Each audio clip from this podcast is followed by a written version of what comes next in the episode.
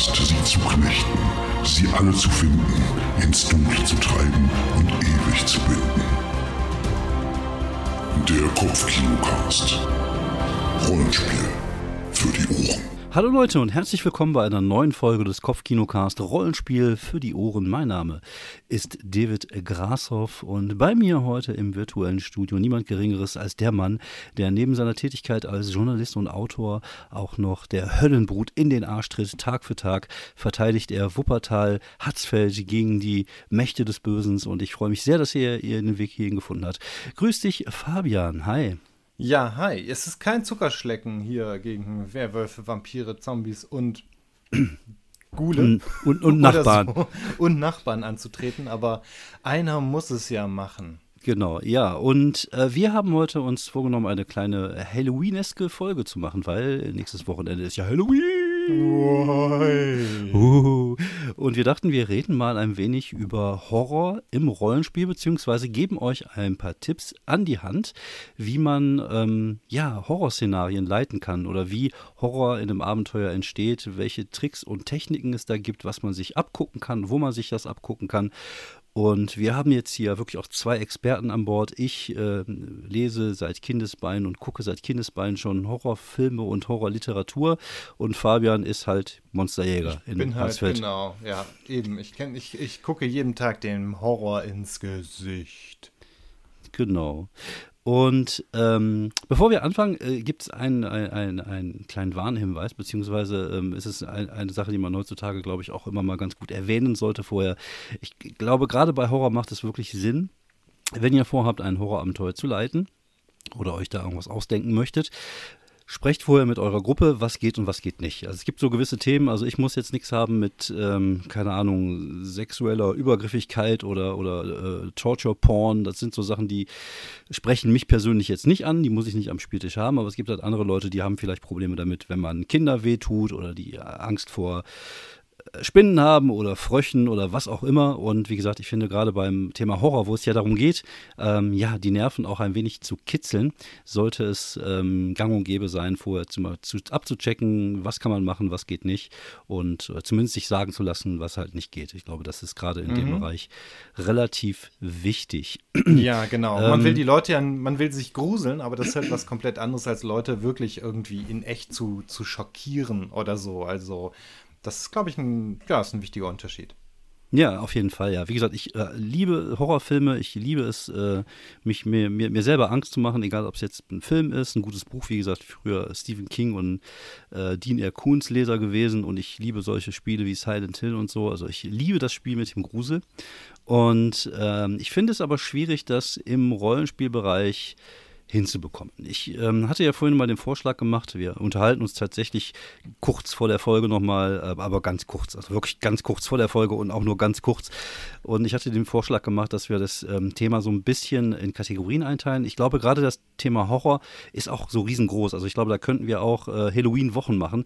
Also Horror-Rollenspiele mhm. wäre ein Thema, dann gibt es die verschiedenen ja, ich meine, es gibt ja den, den Spooktober, das ist ja schon fast irgendwie ein Subgenre von, von was auch immer, von, von Online, von Sachen, die man im Internet macht. Der, genau. der im ganz, den ganzen Oktober über gruselige Sachen zu machen. Ja, ja, vielleicht machen wir das tatsächlich. Wie gesagt, es gibt ja da einfach auch ganz, ganz viele verschiedene Thematiken. Aber hier geht es wirklich erstmal nur darum, ähm, wie bekomme ich äh, dieses Horrorgefühl, dieses Gruselgefühl an meinen Spieltisch. Und wir fangen an mit, mit allgemeinen Tipps. Und ich glaube, das Erste, was man, glaube ich, wirklich machen muss, ist wirklich auch versuchen, eine passende Atmosphäre zu haben. Also ein, äh, ein, ein ähm, Horrorabenteuer, ein Gruselabenteuer nachmittags im Garten, während der Na nach, äh, Nachbar eine Ballermann-Party feiert, wird nicht funktionieren. Das funktioniert ich vielleicht für. Ich meine, das ist halt, das ist vielleicht auch ein bisschen gruselig, aber halt nicht, nicht die Art und Weise von Grusel, die wir gerne hätten. Genau, also ich finde, ein, Grusel, ein gutes Grusel, Gruselabenteuer muss stattfinden, wenn es schon dunkel ist. Es muss äh, ja atmosphärische Musik im Hintergrund laufen. Hört euch da gerne mal Bohren in the Club of Gore an, aber auch da gibt es halt mhm. inzwischen verschiedenste äh, Soundtracks. Ähm, was ich zum Beispiel momentan ganz gerne benutze, ist Ja, jetzt komme ich hier wieder auf den äh, Filmnamen. Nicht der Film, wo, wo die nicht sprechen dürfen, weil sonst die bösen Monster angreifen? Ja, das ist, ähm, ich komme jetzt natürlich auch nicht drauf. das ist geil, weil jetzt draußen. Emily Blunt und genau, der zweite genau. Teil ist in Barcelona. Genau. Mann, wir sind äh, gut vorbereitet. Yeah. Ähm, ja, aber das, das ist wieder so ein Moment, wo draußen die Leute sitzen, sich auf den Fingernägel kauen, weil sie genau wissen, was wir meinen. Ja, aber, aber es ist äh, zu spät. Wir haben das schon längst vor Stunden aufgenommen. Ja, ihr Kommt könnt das nicht spät. mehr ändern. Genau. Aber ihr, ihr, wisst, was ich meine und da ist der Soundtrack äh, tatsächlich ähm, ziemlich cool und äh, ja, sehr düster und sehr basslastig, was ich immer so ganz, ich finde, Bass hat immer auch so, mhm. gibt einen so, so ein Bedrohungsding. Ich glaube, das war, glaube ich, bei Dunkirk war das, glaube ich, so, dass die Musik auch immer die, mit so einem fiesen, vibrierenden Bass im Hintergrund lief und das gibt halt einem immer so ein bisschen so diese, diese, diese Anspannung. Ich finde das. Man ist ein ähm, bisschen ist, auf Edge, so. Genau. Ähm, ja, sonst, wie gesagt, schön das Licht dimmen und versuchen das Ganze halt natürlich dann auch atmosphärisch irgendwie, äh, so, so, eine atmosphärische äh, Umgebung zu schaffen dafür. Genau, am besten halt wirklich auch äh, vorher sagen, Leute, okay, äh, das ist heute ein Horrorabenteuer.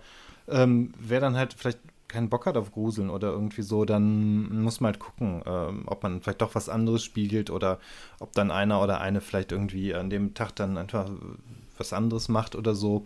Ähm, mhm. Aber dass man einfach ein bisschen klar macht, okay, Leute, es ist heute irgendwie nicht, nicht, äh, nicht Monster umbringen, sondern von Monstern umgebracht werden oder sowas halt. Ne? Einfach, genau. das ist, ist jetzt nicht happy, äh, happy, was auch immer, sondern halt äh, spooky. Genau, man muss natürlich dann auch mal ein bisschen unterscheiden ähm, oder, oder sehen, wie entsteht Angst, wie entsteht Horror, wie entsteht Grusel. Mhm. Und ähm, du sagtest es ja gerade hier von wegen Monsterjagd und so, das ist natürlich auch ein Subgenre des Horrors, aber es ist halt das wenigste Horrormäßige, finde ich. Also das am wenigsten Horrormäßige, weil äh, da geht es ja eher darum, dass man weiß, wir, wir, wir, wir treten dem Bösen in, in das Böse in den Arsch. Mhm. Natürlich kann es auf dem Weg dorthin auch Horrorelemente geben oder sowas, aber meistens ist das ja so, dass die Charaktere sich ja eh schon damit auskennen. Ich finde, also ich persönlich. Genau, das ist äh, auch letztendlich ist es für die, für die ist der Horror ja Alltag. Das, genau. das, das ist eigentlich schwierig zusammenzubringen. Genau. Und wenn man mal sieht, was ist denn das, was uns Angst einjagt, das ist das Unbekannte mhm. und es ist vor allem eine gewisse Machtlosigkeit, die wir als Menschen gegenüber diesen Kräften haben. Und ich glaube, das ist wirklich das, ähm, was angsteinflößend sein kann. Aber das ist natürlich auch so ein bisschen ähm, in einem Rollenspiel so ein Balanceakt. Also genau, das clasht ja auch mit vielen Rollenspielen. Genau. Wenn ich mir irgendwie ähm, Curse of Strahd oder Strahd an, anschaue, da spielt man D und D in einem Horror-Setting. Und eigentlich sollte das gar nicht richtig gut zusammenpassen, weil ein D&D-Charakter ist eigentlich fa fast schon irgendwie ein Superheld, je nachdem wie mächtig oder welche Stufe man hat, dann ist man eigentlich schon, man kann so einiges. Das wird in diesem genau. Hm, Setting so ein bisschen erzeugt, weil man halt äh, kaum sich irgendwie coole Ausrüstung ähm, zusammenkaufen kann. Ähm, Ressourcenknappheit aller genau. Resident Evil. Mhm, genau. Mhm, und dadurch geht es dann so ein bisschen, aber letztendlich ist so ein, so ein typischer D&D-Fantasy-Charakter ist halt einfach recht mächtig und den kann man halt, also da muss man sich, äh, da muss man schon ein bisschen anders spielen, als das Spiel eigentlich gedacht ist, um da tatsächlich so eine, so wenigstens so eine leichte Machtlosigkeit reinzubringen. Dann kann man mhm. ne, vielleicht Monster bringen, die nicht verwundet werden können. Aber wenn man das halt übertreibt, wenn die Leute vor, vor jedem Viech das aus dem Gully gekrochen kommt, abhauen müssen, dann ist es halt auch frustrierend. Also man, die dürf, man, man als Horrorcharakter sollte man nicht zu viel Macht haben, aber wenn man komplett machtlos ist, dann, ja, weiß ich nicht, dann, dann spielt man halt eigentlich kein, also dafür spielt man kein Rollenspiel. Das ist einfach nur frustrierend. Genau, das ist ja so ein bisschen das Ding auch, was mich an Cthulhu stört. Also wie gesagt, Cthulhu ist ja, glaube ich, eins der bekanntesten und größten Horrorrollenspiele, wo natürlich der Horror einfach durch das Unbekannte entsteht. Also in mhm. Fall der, der, der Spielercharakterin, weil wir inzwischen das äh, Cthulhu-Vers ja. Wir kennen ja, wir kennen ja alles von Schogotten bis genau, alles, was Schubnigurat haben wir schon dreimal gesehen. Genau. Ähm, und ich, ich da finde ich es aber einen Ticken zu viel. Also es ist mir too much äh, Machtlosigkeit und too much äh, ja, äh, verrückt werden und so. Aber da kommen wir gleich noch ein bisschen zu, wenn wir zu dem Thema Spielmechaniken kommen mit dem Verrücktwerden. Mhm. Ähm, aber ich finde, man muss gucken, also ich finde, man, wenn es so einen Mittelweg gibt, dann muss man so ein bisschen noch aber in Richtung Machtlosigkeit rein. Also so, dass es mhm. nicht äh, so ganz mittig ist, sondern die, die, die Charaktere dürfen halt schon wissen, dass die am Arsch sind und vor allem äh, nicht erfahren, womit sie es zu tun haben. Ähm, was ich ganz wichtig finde, und das ist ja auch so ein, ähm, so ein, so ein, so ein Spiel ein bisschen mit der, mit der, äh, mit der Geschichte, ist, man muss die Charaktere auch zwischendurch immer mal wieder durchatmen lassen. Weil, und den Hoffnung geben. Es gibt genau. keine schönere Hoffnung, Hoffnung als die, die man zerstören kann. Ja. genau, weil man muss die ja dann wieder kaputt machen können hinterher. Äh, sondern du musst halt, das ist das, so, was ich vorhin sagte mit der Musik von Dunkirk, dass du die ganze Zeit diesen drohenden Bass hast, das wird dann irgendwann anstrengend. Und ja, das genau. Gleiche musst du Dauerdruck in der Geschichte ist einfach genau. auch nichts, ne? Frustriert auch nur oder genau. macht keinen Spaß. Genau. Und wie gesagt, es ist immer wieder schön, wenn die Charaktere das Gefühl haben, so, ach, guck mal, da habe ich jetzt was Neues herausgefunden. Man gibt denen so einen Augenblick Ruhe und dann in dem Augenblick, wo sie am wenigsten damit rechnen, schlägt man wieder zu oder holt das nächste fiese mhm. Ding aus der, aus der Höhle. Und ich man glaube, das, das halt ist ganz wichtig. Die, die genau. irgendwie eine schockierende Begegnung am Anfang, dann Recherche, rausfinden, was es sein könnte, dann äh, wieder Action, dann vielleicht eine kurze Ruhephase und dann halt irgendwie am besten noch ein Twist am Ende, dass man sagt, genau. ach, ähm, nicht zu albern, so, oh nein, es war gar kein Vampir, es war der Bigfoot ja. nett. Äh, also, aber irgendwas ähm, statt, äh, statt einem einzelnen Ghoul, oh shit, das ist ein ganzes Rudel. Ähm, genau. Sowas halt, ne? Ja. Das, das ist, glaube ich, das, was gut funktioniert. Genau. Also du stehst dann da und denkst dir so, ach komm, mit dem Ghoul wären wir irgendwie schon fertig und dann hat er aber seine Verwandtschaft noch mit dabei. Gutes Beispiel, ja. Ähm, ja, das ist, ähm, das ist ganz wichtig, glaube ich, dass man ähm, versucht, ähm, aber ich glaube, das ist halt äh, bei jeder Geschichte so. Ich bin jetzt kein großer mhm. Literaturwissenschaftler, aber es ist natürlich natürlich auch schon so, dass da ja gewisse Vorgaben gibt, dass man äh, ja zwischendurch mal das Tempo rausnimmt und das ist ja auch bei jedem äh, Serie oder bei jedem Film so. Äh, man muss den Charakteren zwischendurch mal die, die, die Zeit geben, das auch zu verarbeiten, was passiert ist, das einzuordnen. Wenn man es gut macht, dann kann man natürlich versuchen, ähm, klimatisch zu arbeiten. Das bedeutet, dass man erst mit kleinen Dingen anfängt und dann immer versucht, äh, immer ja immer mehr, immer Böseres, immer Interessanteres vielleicht auch und, und ähm, ja, dann am Ende, wenn man es noch schafft, einen Twist rein zu, zu, zu hauen und ähm, die, die Charaktere dann da stehen oder die Spieler oder Spielenden sogar dann da stehen und denken so, fuck, dann finde ich das schon, schon, ziemlich gelungen. Also das ist, glaube ich, schon die hohe Kunst dann des, des Horrors. Mhm. Ähm, wie, ähm, wie man Grusel erzeugt. Ich glaube, das ist, ähm, man braucht natürlich auch, wie gesagt, in gewissen Szenen eine gewisse Ernsthaftigkeit. Ich glaube, das ist ganz wichtig bei Horrorrollenspielen ähm, dass man natürlich immer wieder rausgehen kann und mal wieder, du musst ja auch da, ne, dieses, diesen Vergleich hatten wir ja auch schon mal hier mit, mit Comedy, das ist ja immer Aufbau von Druck und mhm. das Release dessen sozusagen, also die Freisetzung dann des Drucks. Das gleiche ist bei Horror ja genauso. Das heißt, die, die Spieler oder Spielerinnen müssen dann irgendwann auch mal so einen Punkt haben, wo sie mal rausgehen können, irgendwas lustig ist oder irgendwas passiert. Dann mhm. soll man denen das ruhig lassen. Wie gesagt, auch das ist ja, gehört dazu, dass man sie dann hinterher vielleicht noch ein Stück mehr, mehr quält. Ja, ähm, ja, genau, aber es trägt dann ja so einen, so einen Moment aufatmen oder des Lachens. Ähm, das hatte ich, glaube ich, auch in, einigen äh, Horrorabenteuern, dass wir zwischendurch auch gelacht haben und am Ende ähm, halt trotzdem ähm, äh, irgendwie den, den Untergang gerissen wurden. Genau. Und dann war es ja gut. Äh, also, das sind ja Sachen, die einfach auch, ja, das, das macht halt Spaß, das Auf und Ab. Und wenn es nur abgeht, äh, also äh, abwärts geht, mhm. dann, dann ist es halt, ähm, weiß ich nicht, dann ist das irgendwie ein Drama. Ja. Muss nicht sein. Auf und ab, das ist wie, wie halt eine Achterbahn. Ne? Horror, genau. äh, Freude und so weiter und so fort.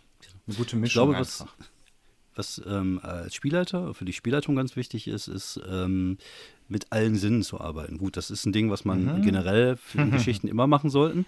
Aber äh, auf der anderen Seite, immer ehrlich, ich brauche das halt bei D&D jetzt nicht unbedingt in jeder Szene. Aber wenn du mit, mit Horror arbeitest, dann solltest du ähm, ja, mit, mit, Details arbeiten, mit ähm, kurzen, knappen Beschreibungen. Es geht da mehr um die Atmosphäre, als genau. genau zu beschreiben, wie das Haus aussieht oder genau zu beschreiben, wie die mhm. Situation gerade ist, sondern äh, einfach erklären, wie, wie, die, wie der Charakter gerade eine Gänsehaut bekommt oder wie der Heldin sich hinten im Nacken die Haare irgendwie aufstellen, als wenn sie plötzlich das Gefühl hat, dass irgendetwas sie verfolgt.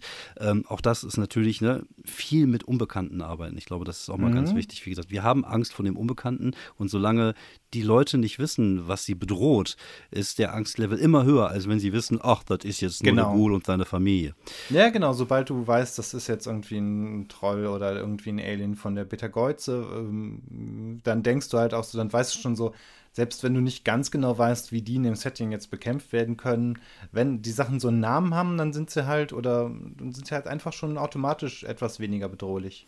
Und da kommen wir natürlich auch zu dem Punkt, dass man heutzutage ja einfach vieles kennt. Auch die, Absolut, die, ja. die Spielgruppe, die am Tisch sitzt, wird natürlich äh, großes Wissen im Nerd-Bereich haben, also auch mhm. mit fantastischen Kreaturen und was es sein könnte. Das heißt, auf der einen Seite ist es auch ganz okay, dass sie sich vielleicht so ein Bild machen können, aber auch da ähm, Spiel, also gerne auch mal mit den bekannten Dingen spielen und nicht einfach irgendwie irgendwas übernehmen, was man mal mhm. irgendwo gehört hat. Das ist jetzt, keine Ahnung, eine, eine Banshee oder sowas, sondern macht da irgendwas Besonderes drauf und nimmt dem Ganzen, gibt dem Ganzen einen, einen besonderen Twist.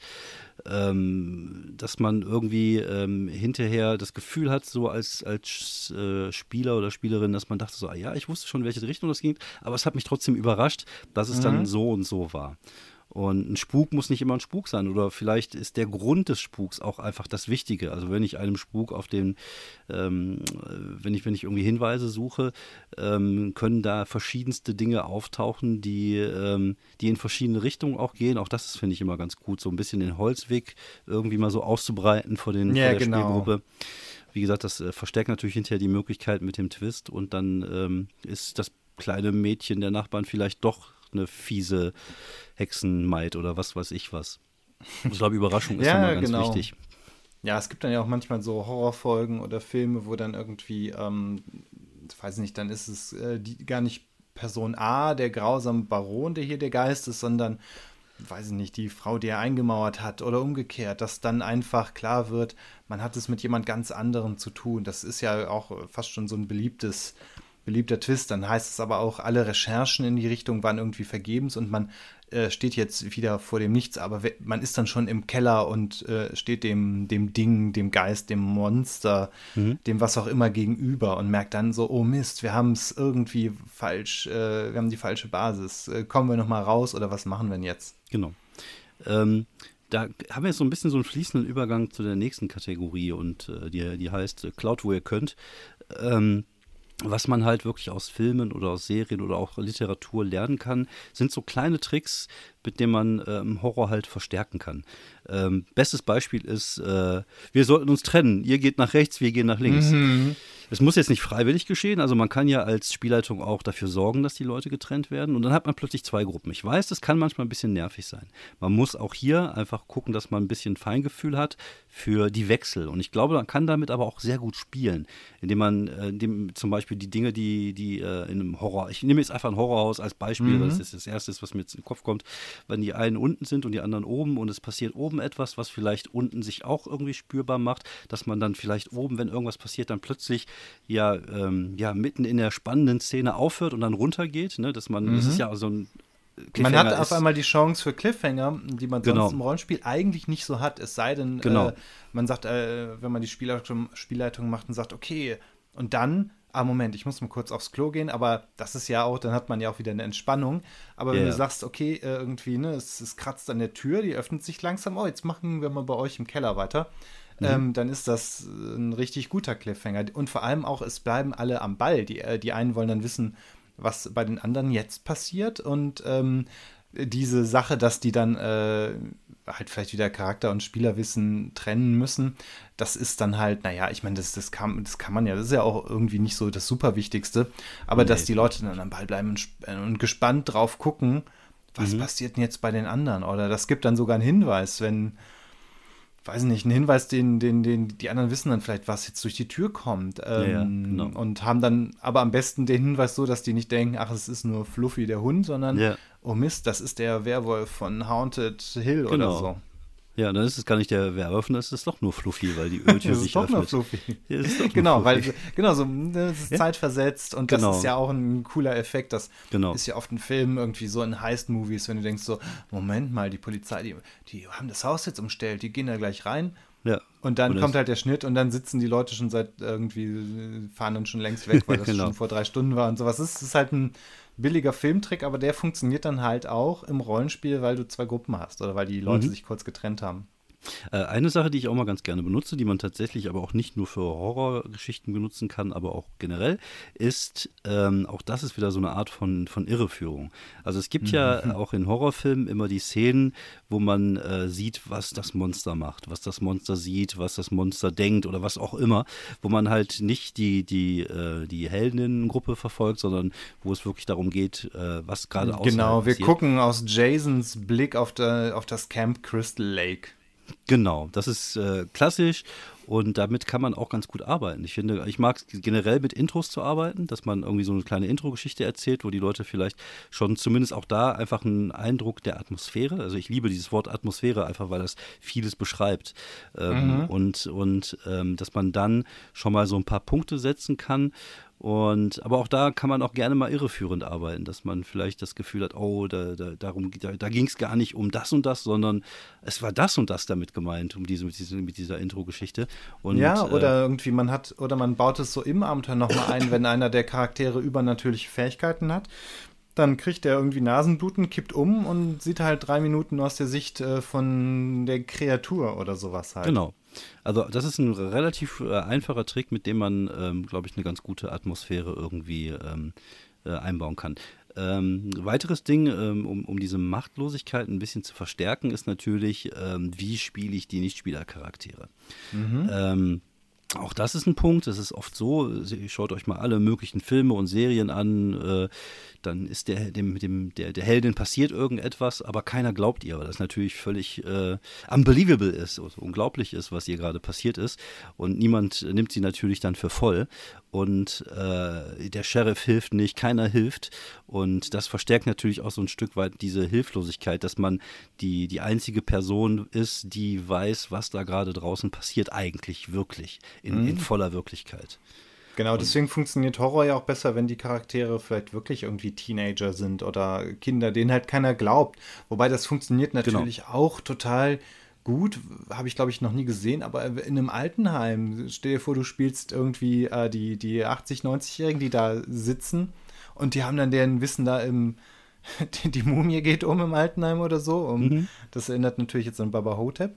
Ähm, ja. Und äh, dann erzählen die das dem Pfleger, ja, hier geht nachts, ist, der Nosferatu hat mich heute Nacht besucht, so, hm, ja, ja, nehmen Sie mal Ihre genau. Pillen und sowas halt. Also genau, ja. Charaktere, denen, denen halt auch keiner helfen kann. Das ist ja eigentlich auch so das A und O von, von Stories, wenn die Charaktere, die, die Hauptfiguren einfach zur Polizei gehen oder zur ja, Raumpatrouille genau. und sagen, ja, hier ist irgendwie ein Einbrecher, Massenmörder oder irgendwie die die Frutarier von Metaluna 7 greifen an, das, mhm.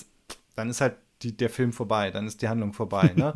genau, ja, wir kümmern uns drum, kein Problem, machen wir. Wir kümmern uns drum, ja, danke, dass Sie sich gemeldet haben, gehen Sie nach Hause, ja. äh, haben Sie sehr gut gemacht. Ja, dann passiert halt nichts, deswegen musst du halt, müssen die Charaktere einfach auf sich gestellt sein und das genau. muss man halt auch immer ein bisschen gucken, also klar, irgendwie so die Fantasy-Abenteuergruppe, die geht halt allein in den Dungeon, klar. Ähm, aber so die äh, Leute, die im Diner sind, ähm, wo irgendwie auf einmal draußen, weiß nicht, ein Schneesturm äh, kommt, okay, die sind dann halt auf sich gestellt, weil dann funktionieren ja auch die Handys irgendwie nicht oder mhm. irgendwie ähm, ist die, die, die, die Telefonleitung durchgeschnitten und da muss man halt Genau. Ja, dann fängt es halt so an. Ne? Man, die können auch nirgendwo hin. Das geht auch ein bisschen in, in, in Richtung Ressourcenknappheit, dass man plötzlich nicht mhm. mehr mit der Außenwelt kommunizieren kann, dass man plötzlich äh, nur noch vier Kugeln in, seinem, in seiner Pistole hat. Und ähm, ja, auch das äh, verstärkt immer äh, dieses Gefühl der Machtlosigkeit. Und ich glaube, das ist ein wichtiges Element, um wirklich Horror und Grusel mit äh, dem Unbekannten zusammen äh, irgendwie auf, an, den, an den Spieltisch zu bekommen. Und mhm. ähm, wie gesagt, da gibt es, glaube ich, ich, auch das mal, schaut euch einfach coole Horrorfilme, die ihr mögt, an und versucht zu verstehen, wodurch der Horror äh, entsteht. Weil ich finde, ähm, da gibt es natürlich auch von, von A bis Z komplett so eine komplette Range von Dingen, die man machen kann. Von Gore bis hin einfach nur zu Geräuschen, die man hört. Und, und äh, auch ich bin ja ein großer Freund von ab und zu mal auf den Tisch hauen oder irgendwie über den Tisch kratzen mhm. und so. Und das sind natürlich immer so Sachen, die, ähm, die in dem Augenblick auch irgendwie Wirkung zeigen. Und wenn man es wirklich schafft, so eine, so eine Spannung am Spieltisch zu haben, dann ist dann plötzlich so einfach nur so, so ein Kratzen über, über, über irgendetwas schon dann denkt man schon so, oh fuck, was ist denn jetzt schon wieder los und so. Ne? Ja, genau, und dann ist man auf einmal wieder im, im Ding drin. Man genau. kann ja auch vielleicht über so einen Timer oder über den Lautsprecher, dann, dann spielt man schnell vielleicht irgendwie so ein leises Kindersingen äh, oder so im Nachbarzimmer ab. Also mhm. da kann man ja heute mit, mittlerweile eigentlich auch viel, viel mehr technisch äh, machen oder genau. irgendwie ein Videos oder arbeiten. was auch immer. Ja, ja also das ist, äh, da, da gibt es viele schöne Möglichkeiten, wenn man natürlich die Zeit äh, investieren möchte, um das ähm, zu machen. Ähm, ich glaube, was auch noch ganz wichtig ist, und das ist ja, glaube ich, auch so ein Ding, was in Serien oder gerade in Filmen immer passiert ist, je weiter die Geschichte fortschreitet, umso ähm, ja, schlimmer, wär, also schlimmer werden die Ereignisse und vor allem so mehr folgen sie aufeinander. Also man, man arbeitet mhm. auf so einen Klimax äh, sozusagen hin. Genau, also, es wird die, die Pausen werden kürzer und genau. die Bedrohung wird größer. Das ist ja, genau. man muss auch diesen Druck äh, einfach auch spüren, wenn die, wenn die Charaktere, wenn die Gruppe irgendwie eine Woche in Game Zeit haben, äh, sich was zu überlegen, dann ist der Horror irgendwie weg, weil in, in, der Woche kann man auf alles Mögliche kommen. Wenn, wenn die aber irgendwie nur noch nur drei Stunden haben, bis weiß nicht, bis das Ritual vollendet wird und das wissen sie oder sowas halt, dann ähm, sind die auf einmal, äh, ist da die Kreativität stark gefragt und ähm, der Druck ist halt dann sehr, sehr groß. Ja, und da sind, haben, haben wir wieder den fließenden Übergang zum nächsten Thema, nämlich Spielmechaniken. Und wenn du mhm. sowas ansprichst, dann denke ich natürlich direkt an eine Uhr. Also eine Uhr, die tickt, ist immer auch Druck.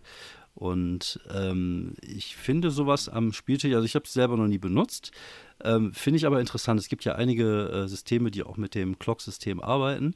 Und ich glaube, ähm, es ist ein bisschen wie bei Dread, ne, mit diesem Jenga-Turm. Mhm. Dread ist ein Rollenspiel, bei dem es einen Jenga-Turm gibt und jedes Mal, wenn man irgendetwas macht, nimmt man einen Stein weg.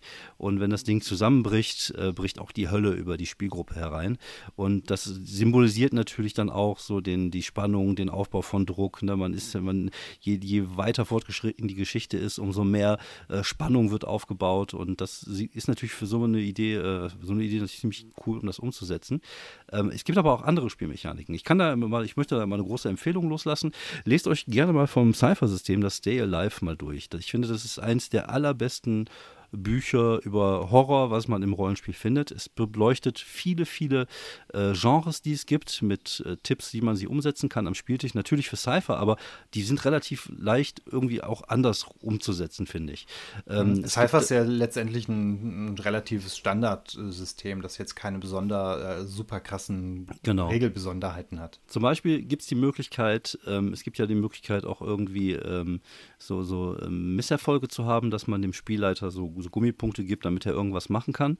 Und äh, man könnte ja auch sagen, zum Beispiel, wenn ich jetzt PPTA spiele, dass man ähm, nach einer Stunde sind dann nicht, ist nicht mehr sieben bis neun ein Erfolg, sondern äh, nur noch ab acht aufwärts. So, dass man irgendwie anfängt, bei D und D zu sagen, äh, der kritische Patzer ist nicht nur bei 1, gut, es gibt glaube ich gar keinen kritischen Patzer mehr, aber von wenn du jetzt ja. 1 bis 5 würfel, passiert irgendwas Schlimmes bei deinem Wurf. Mhm. Ne? Und dass ja, man oder zum Beispiel, versucht, dass man irgendwie mal das System, wir hatten mal eine, äh, das war noch Aidin die Runde, da konnten wir gegen einen bestimmten Gegner irgendwie die Realität so gebogen, dass alle Würfel, die wir verwendet haben, eine Nummer kleiner waren. Also statt ein W20 haben wir dann den W12 geworfen.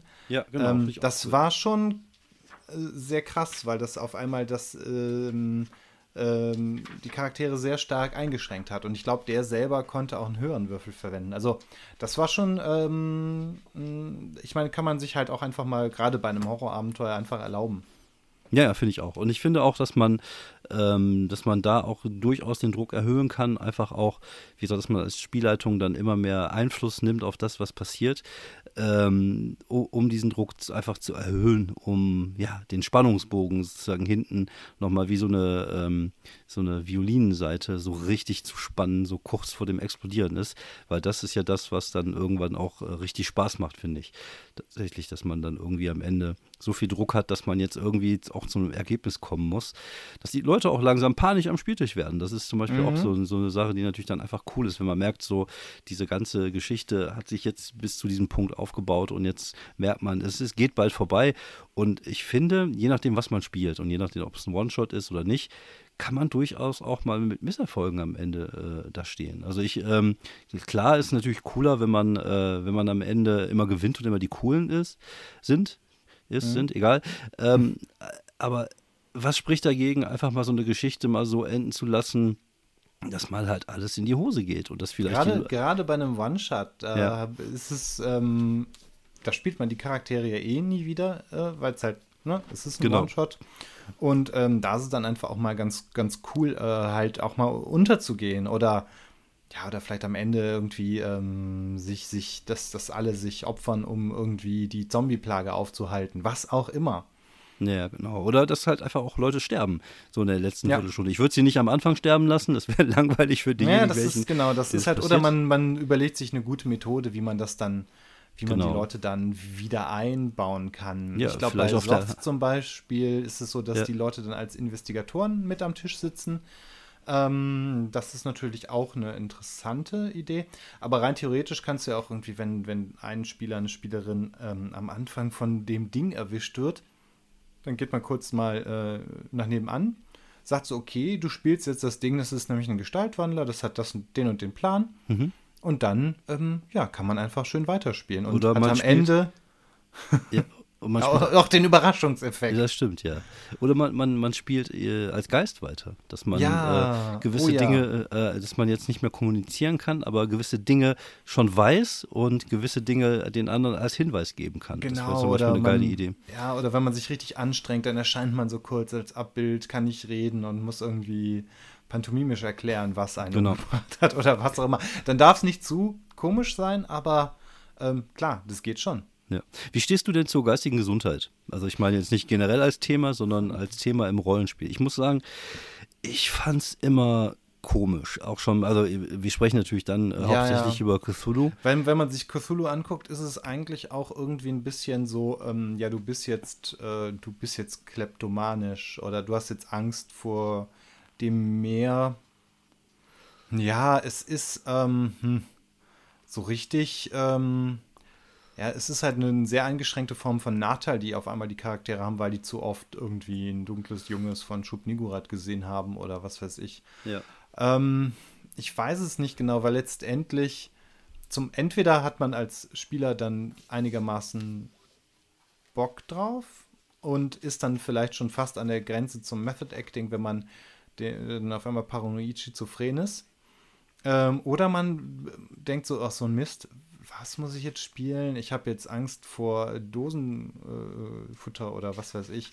Ähm, okay, äh, und dann vergisst man es eh wieder. Ich glaube, das ist so ein bisschen schwierig. Ähm, ich denke mal, damals war es halt eine coole, frische Idee. Aber letztendlich ist es ja auch irgendwie, ähm, es ist gleichzeitig auch wieder so ein bisschen komisch, weil man ja irgendwie mit, mit ähm, äh, ja, äh, psychischen Erkrankungen ja auch irgendwie ein komisches ähm, Klischeebild wieder erzeugt. Also klar, ich meine, wenn ich jetzt am Tisch äh, irgendwie sitze, dann denke ich jetzt auch nicht, ähm, ah, schizophren wird man einfach so oder sowas halt. Aber es ist irgendwie, es, es ist ein bisschen seltsam. Vor allem auch, weil, ähm, ja, ich glaube, es ist gar nicht so eine richtig geile Sache.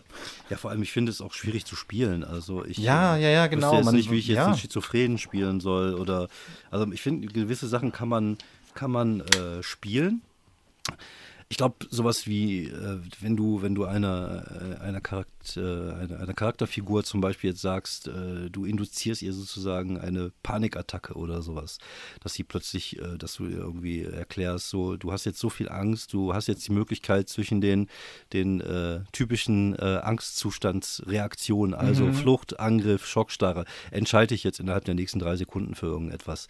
Dann finde ich das immer, das, das, sowas kann man dann interessant machen und so, mhm. aber du bist Ach, das, das geht sogar, weil dann hast du wenigstens äh, ähm, Optionen. Aber wenn du genau. ansonsten sagst, so auch manche Furcht, wenn du in manchen Regelsystemen, ja, würfel mal auf Furcht, so, ja, du läufst weg, so, hm, na toll. Ja, ja. Also, das ist halt einfach ähm, äh, äh, sehr lame, weil der, du als Spieler, als Spieler äh, gruselst dich dann nicht.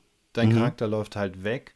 Du bist irgendwie aus der Szene raus es macht halt irgendwie keinen Spaß. Aber wenn du sagst, äh, du hast jetzt diese drei Chancen auf diese, die, die, oder nicht drei Chancen, das ist die Wahl zwischen den drei typischen Fluchtreaktionen, das ist eigentlich, das ist ja schon ziemlich cool. Mhm. Ja, und wie gesagt, auch da kann man ja natürlich gucken, dass man vielleicht einfach mit anderen Methoden arbeitet, je nachdem, was man spielt. Also äh, Würfe erhöhen plötzlich, also dass man sagt, dass ein Erfolg schwieriger zu erreichen ist. Oder vielleicht Attribute senken oder irgendwo sagen, dass deine geistige Gesundheit jetzt irgendwie so ist, wenn du jetzt einen Intelligenzwurf machen musst, dann kannst du dich nicht mehr richtig konzentrieren oder was auch immer. Ähm, dass, man, dass man so arbeitet, dass man mit Nachteilen arbeitet, äh, bei Würfen zum Beispiel, dass man sagt irgendwie, ja, du, äh, mhm. du, da ist jetzt gerade so viel Druck, du kannst es natürlich versuchen zu würfeln, aber statt eine 15 musst du jetzt mit dem W20 äh, eine 18 erreichen oder was auch immer, dass man da irgendwie versucht, ähm, ja, so das irgendwie so ein bisschen zu regeln. Weil wie gesagt, so dieses Spiel mit, der, mit, den, mit den mentalen Krankheiten, das fand ich immer schon suspekt. Ich glaube, das haben wir nie auch so richtig umgesetzt, weil irgendwann hast du dann hinterher einen Kleptomanen, einen mit Borderline und äh, einen, der Schizophrenie hat, durch die Gegend laufen, weil die ja ständig irgendwelche komischen Dinge sehen da draußen. Und ich, das finde ich komisch. Und wie gesagt, es, es soll ja immer noch auch ein bisschen Spaß machen. Und ich persönlich hätte jetzt, glaube ich, keine große Freude daran, wenn ich jetzt plötzlich einen paranoiden Charakter, außer es ist mein Konzept, was ich so aufgebaut habe. Ja, genau. Habe wenn du eh die Idee hast, wenn du dich irgendwie einfach ein bisschen einarbeitest, wie sieht das aus, wie fühlt sich das an? Und dann denkst, und, und das halt irgendwie als dein Charakterkonzept gut da Bock drauf hast und so, ja klar. Aber wenn der Spielleiter sagt, ja, würfel mal, ah, okay, du, ja, du, du hast jetzt Schizophrenie und dann, hä? Genau, da muss man ja irgendwie, irgendwie gucken, okay, dann, dann lese ich mich jetzt mal eben ein oder so, oder wie äußert sich das im Regelsystem? Ja, ich glaube, geistige Gesundheit funktioniert eher eingeschränkt. Also am ehesten, eher vielleicht, wenn man dann in so einem Horror-Setting ist, wo es handfester zugeht, ähm, wo der Zombie dich die Hand beißt und ähm, du dann überlegen musst, ob du die jetzt noch äh, abhackst oder ausbrennst, die Wunde oder sowas halt. Ja, ja. Genau. Da hast du dann irgendwie noch einen, einen handfesteren, um, oh, sorry, sorry für das Wortspiel, hast du einen handfesteren Nachteil als, als irgendwie, ähm, dass man jetzt obskure äh, geistige äh, Erkrankungen nachgucken muss oder so. Ja, genau. Also wie gesagt, auch da äh, gibt es sicherlich ein paar ähm, interessante Aspekte, die man einbauen kann. Ich bin ja ein großer Freund, ich mag ja, wie gesagt, solche Sachen wie, wie den Exorzisten oder Evil und, und solche Gesicht, äh, Geschichten, die mit Religion zu tun haben. Ich glaube, auch da kann man sich ähm, sehr gut und sehr schön bedienen. Ähm, gerade was so Dämonen angeht und, und, und Beschwörungen. Aber auch hier nochmal ähm, der, der, auf jeden Fall der Tipp, so spielt mit den Erwartungen eurer Spielgruppe. Äh, überrascht sie und nicht einfach nur so der 0815-Dämon, der sagt, er würde eure Mutter äh, was auch immer mit ihr anstellen, sondern ja, sucht euch irgendwie äh, das Besondere. Ich finde.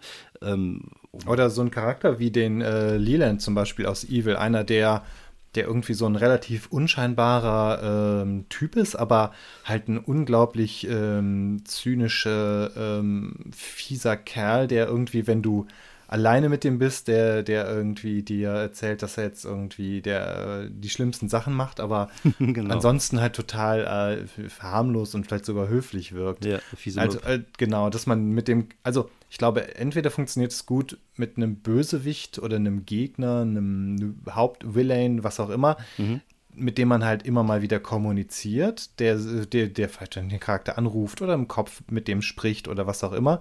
Ähm, mhm. Ähm, oder halt irgendwie so ein Ding, das einfach nur so ein seltsamer äh, oder halt nicht ein Set, das ein Schatten, immer im Schatten ist und wo man nicht weiß, was ja. das jetzt ist. Also ich glaube, diese mhm. beiden Sachen mhm. funktionieren eigentlich am besten. Also ja. nichts, was man im Monster Compendium nachschlägt oder so. Oder irgendwas, ähm, der auch ähm, ähm, ganz normal wirkt, aber im Inneren irgendwas komplett anderes, seltsames, abwegiges ist.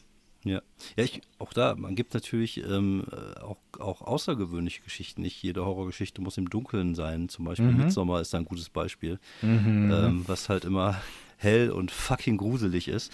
Und auch da, wenn du plötzlich in so, eine, in so eine Stadt oder in so eine kleine amerikanische Kleinstadt kommst und da sind alle Leute einfach super freundlich und super nett und aber so ein Ticken zu nett, dann mhm. ist, dann entsteht natürlich ein komplett anderer Horror als der, der durch äh, so, ein, so, ein, so, so, so ein dunkler Dungeon oder so ein dunkles Haus irgendwie entsteht. Sondern auch da gibt es natürlich die Möglichkeit, mit psychologischen Horror zu arbeiten und ähm, ja, äh, auch, auch hier, was natürlich äh, Horror ganz immer, immer, ganz gut macht, und dann schließt sich der Kreis so zum Anfang zu den allgemeinen Dingern, ist, der spielt sich halt oft einfach in dem Kopf der Leser, der Hörer, der Seher und äh, mhm. am Spieltisch natürlich der Spielenden ab. Also ähm, pflanzt den Leuten einfach grusel, gruselige Ideen in den Kopf, dass sie selbst vielleicht denken so auf. Genau, am besten noch, genau, wirklich so Andeutungen ähm, und es nie explizit ähm, aussprechen, genau. sondern ähm, halt irgendwie immer so ähm, Andeutungen, also die, die finden irgendwie ein, weiß nicht, die finden in dem äh, ähm, in dem Geisterhaus irgendwie ein blutiges Messer und dann muss man sich selber zusammenreimen, wen, was hier passiert ist oder obskure mhm. Blutflecken erscheinen oder sowas halt. Das ist besser als irgendwie, wenn da jetzt irgendwie noch das, die Leiche liegt oder was weiß ich. Ja. Oder bei dem, wenn wir jetzt bei dem Beispiel sind vom, von meinem kleinen, schönen amerikanischen, äh, von meiner kleinen, schönen amerikanischen Kleinstadt, dann merken die Charaktere irgendwann, nachdem sie anderthalb Tage da sind, dass es keine Kinder in der Stadt gibt. Also das ist mhm. einfach. Und da fängt es schon an. Ja. Da fängt es an, irgendwie gruselig zu werden. Und wie gesagt, es ist einfach, keine Ahnung, was da passiert mit den Kindern und keine Ahnung, was die anderen damit zu tun haben. Aber, ne, oder, oder auch keine Tiere vielleicht, ne, dass man irgendwie plötzlich in einem, in eine, sich in einer Umgebung befindet, wo jetzt alle Tiere aufhören, Geräusche von sich zu geben. Das sind so Kleinigkeiten, wo man, äh, die man halt benutzen kann, um den Leuten irgendwie Angst zu machen, um ihnen, ihnen eine Idee oder irgendwie ein Bild schon mal in den Kopf zu pflanzen. Mhm. Was sie daraus machen, ist dann ihr Ding sozusagen. Man hat ja selber als Spielleitung ja eine Idee, was da passiert ist, was mit den Kindern äh, passiert ist. Ähm, aber äh, das, was die Spieler oder Spielerinnen sich dann vorstellen, ist natürlich wieder ein ganz anderes Ding. Und vielleicht ist das manchmal sogar schlimmer als das, was man sich selber ausgedacht hat. Ja, genau. Das ist ist es eben. Ähm, äh, bei, wenn da drei, vier Leute am Tisch sitzen, dann, dann hat man, ist man zwar ja gar nicht selber der mit der krassesten Idee. Da kann man genau. doch ein bisschen sich so schauen und noch äh, die Idee darauf einstellen oder sowas ja. halt. Wenn man da halt auch flexibel ist. Das, genau. Aber das ja, ist natürlich. ja eh das A und O der, der Spielleitung. Ja, genau. Also vor allem, wenn man, äh, wie ich, da gerne improvisiert und so. Und wenn man plötzlich, äh, dafür werden mich wahrscheinlich der ein oder andere Hörer hassen, ähm, dass man, wenn man merkt, dass die Idee sich vielleicht die man am Anfang hatte, zwar cool ist, aber es sich gerade alles in eine etwas andere Richtung entwickelt am Spieltisch und wo man merkt, so, ah, fuck, die haben ja schon ein paar gute Ideen mit reingebracht. Vielleicht gucke ich mal, dass ich da nochmal einen Twist mit reinbaue und so. Und äh, wie gesagt, das ist natürlich ein bisschen die, die hohe Kunst des Storytellings, sich dann irgendwie anzupassen und zu gucken, was man dann daraus machen kann und vielleicht um sich darauf ein bisschen auch einzulassen, was von den, von den Spielen auf, ähm, vom Tisch kommt. Aber das ist natürlich dann, äh, macht es das Erlebnis wahrscheinlich dann noch einen Ticken geiler, als wenn man einfach so eine vorgefertigte Geschichte hat und man prügelt die Gruppe einfach dadurch. Ja, genau, das ist ja sowieso. Ähm, Nochmal eine etwas andere Frage. Wir hatten jetzt viel über One-Shots gesprochen, da funktioniert der Horror ja am besten. Mhm. Ähm, würdest du eine reguläre Kampagne so eine Art Halloween-Folge machen? Also sei es Shadowrun, sei es D&D, sei es ähm, immer. keine Ahnung, was es noch so gibt. Ja, ja, ja, Immer, immer in jeder Kampagne immer eine Halloween-Folge, eine Weihnachtsfolge und eine Musical-Folge. Das muss sein. und ich möchte gerne, dass okay. alle im Tisch auch immer, immer singen, ich greife den Oger ran und ich habe eine 14 gewürfelt. Ich finde das äh, super. Ich glaube, das müssen wir auf jeden Fall durchziehen. Nein, ich finde, ähm, Horror ist ein Element, was äh, in, in jedem Rollenspiel irgendwie reinpassen kann. Eigentlich ja, ne? Ja, und dass man irgendwie immer auch machen kann, weil wie gesagt, Horror ist ja auch nicht irgendwas, muss ja auch nicht mit dem Übernatürlichen zu tun haben. Ich ähm, gucke mir gerade eine Doku an auf Netflix über einen französischen Serienmörder. Das ist fucking Horror und das hm. ist viel schlimmerer Horror, weil das halt echter Horror ist. Ja, ja, genau. Und ähm, wie gesagt, ich glaube, es gibt kein System und kein Spiel, wo man nicht ein ordentliches ähm, Horrorabenteuer einbauen kann und ich wäre immer dafür, das auch zu machen machen. Also das haben wir ja bei City of Mist mit Paradise City auch hier und da mal immer mal gemacht, dass dann der gruselige äh, Marionettenspieler mhm. das Haus des Todes ja, oder irgendwie so Haus, genau. Ja, ja, stimmt. Das ist ja, äh, genau, wir waren ja nicht immer Horror, sondern halt, es war halt ich meine, wobei Urban Fantasy grenzt ja schon sehr nah an, an Horror genau. an. Das sind ja quasi Aber Nachbarn. Man kann das, man kann das machen. Also wie gesagt, ich mhm. glaube, das würde auch bei DSA funktionieren, das würde bei Dungeons ja, genau, Dragons funktionieren. Genau, da landet man irgendwie mal, ich meine, D&D ähm, hat ja quasi die äh, eigene Welt des Horrors, äh, wo Leute aus anderen Welten mal eben entführt werden, im Geisterhaus landen und wenn man ne, äh, gnädig ist als Spielleitung, dann kann man die hinterher wieder zurückschicken. Ja, mhm. Oder irgendwie dann ist man beim schwarzen Auge, ist man dann halt mal, landet man im, im blutigen Gasthaus und muss halt gucken, wie man da irgendwie mit ja, den, genau. äh, entweder mit den äh, kannibalischen Herbergsvätern äh, mhm. oder, oder dem Geist im, unterm Dachboden irgendwie zurechtkommt. Und wenn du so Spiele hast wie jetzt D&D äh, zum Beispiel, wo, ähm, wo es ja auch um Ressourcen geht, auch da kannst mhm. du natürlich geil mit Ressourcenknappheit arbeiten. Dann haben die halt ihre Waffen nicht. So, und dann stehen ja, sie genau. da. Und dann ja. haben sie vielleicht ihre Zauber gerade nicht zur Verfügung oder äh, konnten nicht rasten, weil sie nicht richtig geschlafen haben und oder kommen auch gar nicht mal zum Schlafen. Und, und ne, auch da kannst du natürlich mit so verschiedenen spielmechanischen Tricks irgendwie arbeiten und, und gucken, wo du, wo du die Geschichte hinführst. Und wie gesagt, also ich glaube, ähm, unbekannt, das Unbekannte ist ja immer das, was uns ängstigt. Und auch bei D&D mhm. kann es natürlich sein, dass ein Monster da draußen ist, wovor die Charaktere auch äh, zu Recht Angst haben sollten. Weil es mm, vielleicht ja, dann gräbst du mal irgendwie in einem äh, Third, äh, ähm, Third-Party-Buch äh, oder sowas. Genau. Und findest einfach mal das brokenste Monster, das irgendein Hobby-Typ oder wer auch immer sich zusammengebastelt hat und denkst ja. so, würde ich nie machen in einer normalen Kampagne, aber für das Horrorabenteuer ist das Ding genau richtig. Genau, und dann äh, müssen sie halt gucken, wie sie damit äh, klarkommen, dass sie ihn vielleicht nur auf eine Weise töten können oder was auch immer. Aber wie gesagt, ich mhm. glaube, äh, ich würde es immer machen. Also Horror ist ein Element, was ich mag und was ich mir fast bei jeder, sogar bei Star Trek könnte ich mir vorstellen, eine Horrorfolge zu machen. Gerade jetzt, wenn man die neuen Strange New Worlds Dinger gesehen hat und, und äh, gesehen hat, wie die neuen Echsenmenschen, jetzt komme ich auch gerade wieder nicht auf den, wie die Gorn, die neuen aussehen das sind schon fucking alienartige Monster und äh, ja, ich fand den alten Gummigorn, den Chat noch persönlich in der Wüste aber die, von dem, ja irgendwie die, auch ganz charmant. Ja, aber der aber das wird ist mir nicht Horror, ja. Der wird mir nicht so viel Angst machen, glaube ich. Äh, so ich ja, ich meine, oder die, die Borg sind eigentlich auch ein sehr guter Horrorgegner. Die sind, die genau. sind ja nicht nur unbesiegbar, die sind ja noch creepy Cyborg Zombies eigentlich. Genau. Also wie gesagt, ich glaube, das geht wirklich, äh, das geht wirklich in jede, in jede erdenkliche Richtung. Und ähm, ja, da gibt es da draußen so viele gute Horrorfilme, Horrorgeschichte, um sich inspirieren zu lassen. Und ich glaube, da äh, findet man für jedes System irgendwie ein passendes äh, Horrorbonbon, was man lutschen kann. Ich glaube auch, ja. Schön den Kürbis zurechtschnitzen. Schön den Kürbis, das hört sich jetzt sehr das verboten an. Ein bisschen komisch. ein bisschen. ich gehe mal schön heute Abend den Kürbis schnitzen. Ja, ähm, ich hoffe, diese Folge hat euch äh, einige Ansatzpunkte gebracht, um euer Halloween-Abenteuer äh, einen Ticken besser zu machen, um ja generell vielleicht Bock zu kriegen, jetzt einfach mal ein Horrorabenteuer in eure Kampagne einzubauen und wenn ihr das tut, berichtet gerne auf unseren sozialen Kanälen bei Twitter oder X, wie es jetzt heißt, oder bei, äh, am besten noch auf unserem schönen kleinen kuscheligen Ja, bei Blue Sky sind wir jetzt ja auch. Und bei Blue Sky, bei, äh, genau. Äh, bei Mastodon bin ich. Und genau. ich meine, am besten kommt unser Discord-Server. Genau. Bei Richtig. Facebook sind wir auch. Ja, äh, ich meine, kommt auf unseren Disco-Server. Da wird nur mal Disco, ordentlich Disco. Disco, Disco. Ja, das war's von uns. Äh, ich, wir wünschen euch ein schönes Halloween-Fest. Vielleicht gibt es auch von uns noch eine kleine Halloween-Überraschung. Schauen oh. wir mal. Uh. so, jetzt huste ich auch direkt mal. Ähm, zum Abschluss nochmal einmal richtig ordentlich husten.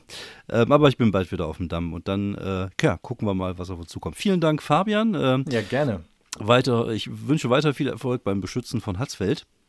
Ja, ja, ja. Ich, Moment, ich höre, glaube ich, draußen schon wieder was an der Tür kratzen. Ah, so. Ist auch ein lang, ist echt der Sonntags, die nehmen auch keine It Rücksicht is, darauf, ne? Ja, ja, kennen äh, nix. Was für fiese Möpse, alles klärchen. Bleibt gesund da draußen, bleibt uns gewogen und äh, bis die Tage. Ciao, ciao.